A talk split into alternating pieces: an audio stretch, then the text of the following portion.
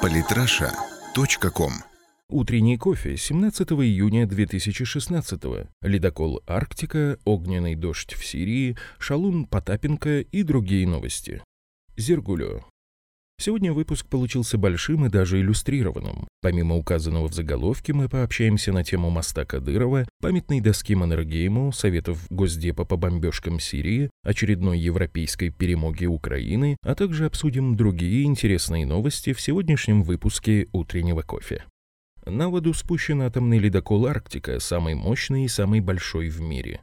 В одном из недавних выпусков рубрики говорилось о другом новом ледоколе Илья Муромец. Я по ошибке назвал его атомным, но меня поправили, мол, тот не атомный, атомный будет через недельку. Так и вышло. До чего кровавый режим дошел. Штампуют ледоколы и всякие корабли пачками. Приличные люди путаются. Нет, чтобы детских садов в Арктике для пингвинов настроить, а ресурсы отдать уважаемым людям из Евросоюза. Им и так не хватает. Почитал про эту Арктику, внушает. Два атомных реактора, перезарядка один раз в 7 лет, варьируемая осадка, чтобы даже по рекам ходить. Пока читаешь, челюсть поддерживать надо, чтоб в кружку с кофе не упала.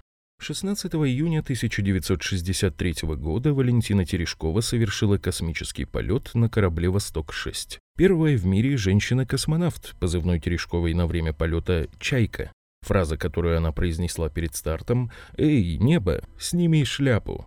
Вчера рубрики не было, но ничего, сегодня вспомним. Такие даты и людей помнить надо, это важно. Не случайно у нас вчера спущен на воду самый мощный ледокол в мире. Мы в 1963-м первыми были, так что это закономерность. Приятная, впрочем. Совет Безопасности РФ предложил Владимиру Путину начать бомбить американский режим. Красиво звучит верно, но на самом деле это Госдеп требует от Обамы начать бомбардировки суверенной Сирии то и куда они заслали массу обученных и вооруженных до зубов террористов Даиш, запрещенные на территории России террористическая организация, которые превратили цветущую страну в горнило войны, как ранее Ливию. Именно поэтому любая новость о новых российских военных технологиях, вооружениях, новых видах ракет, выходе новых атомных подводных лодок вызывает у меня особенную улыбку. Не надо иллюзий, без ядерного щита Россию уже с визгом деребанили бы на части, отрывая куски посочнее. Огненный дождь, устроенный российскими ВКС в Сирии, попал на видео. Российская военная авиация продолжает уничтожать обнаруженные оружейные склады. А ведь это далеко не самые передовые наши военные разработки. А смотришь и подгузник сзади интуитивно искать начинаешь. Особенно когда ТОС, тяжелая огнеметная система, Буратино, работает.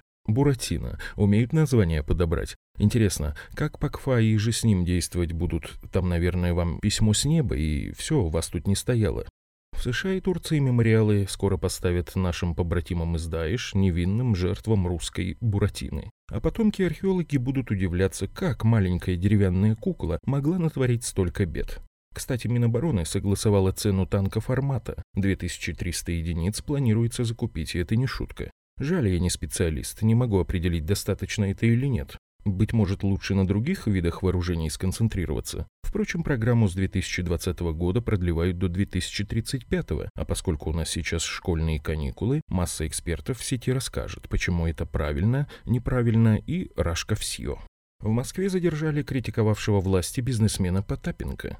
Люди в штатском загрузили невинного борца за денежные знаки в багажник и увезли в закат. В подвале Кремля к нему подойдет сотрудник ФСБ и, хитро посмеиваясь, ударит по тыкве чугунным бюстом Сталина. Потом, когда Потапенко выпустит, первое время речь его будет неразборчивой, с отчетливыми вкраплениями «дай папиросочку, у тебя брюки в полосочку» и еще парочку. Так страна потеряет очередную надежду. Еще один болотник болотный выбыл из борьбы.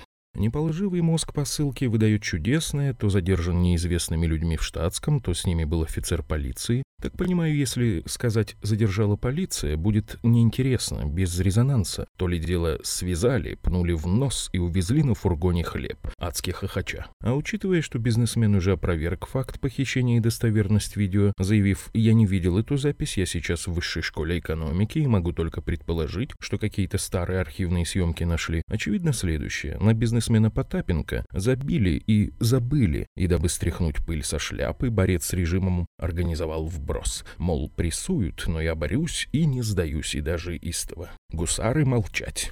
Украина заняла первое место в европейском первенстве, первой вылетела с Евро-2016. Четвертое место, 0 забитых, 4 пропущенных. Прям страна 404. Совпадение? Не думаю, ведь давно известно, что в древней Спарте некрасивых и кривоногих футболистов сбрасывали в сборную Украины.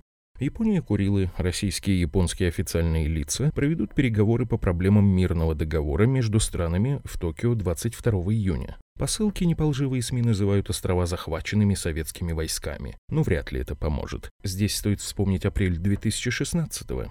По заявлениям российских официальных лиц, первые военные беспилотники и зенитные ракетные комплексы С-300 появятся на Курилах уже до конца этого года, а в будущем эта военная база станет серьезным сдерживающим фактором как для самих Соединенных Штатов, так и для Японии. Походу, в который раз итогом переговоров станут шлепки нехорошим по японской лысине.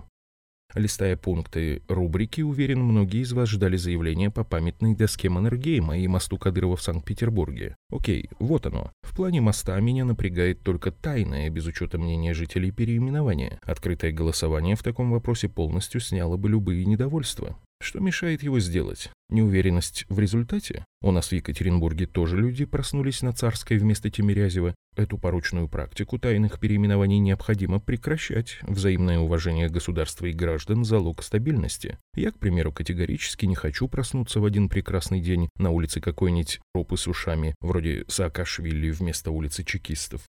По Маннергейму сказано уже много, и тем не менее есть что добавить. Первый бюст ему поставили еще в 2007 году. Просто резонанса тогда должного не было. Как видите, проблема системная, будем разбираться. Как вариант, для начала грамотная петиция. А пока рекомендую курсантам-выпускникам военной академии материально-технического обеспечения на Захарьевской улице, где повесили доску с именем Маннергейма, завести славную традицию раскрашивать ее в яркие цвета после выпускного. Это не просто скрасит суровый армейский быт, будет, но и заставит младшие курсы задуматься о причинах подобного, что будет иметь важную воспитательную меру. Рубрика разная. Вот здесь я славно поспорил насчет цензуры с известным театральным режиссером. Он признал, что сейчас цензуры нет. А вот тут гости и жители Москвы могут приобщиться к разному, включая прекрасное. Ну и немного интересного про выборную систему в США. Познавательно, да и автор ого-го.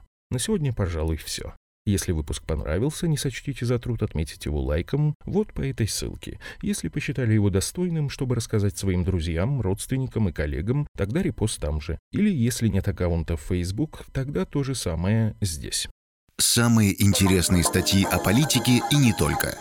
Читайте и слушайте каждый день на сайте polytrasha.com.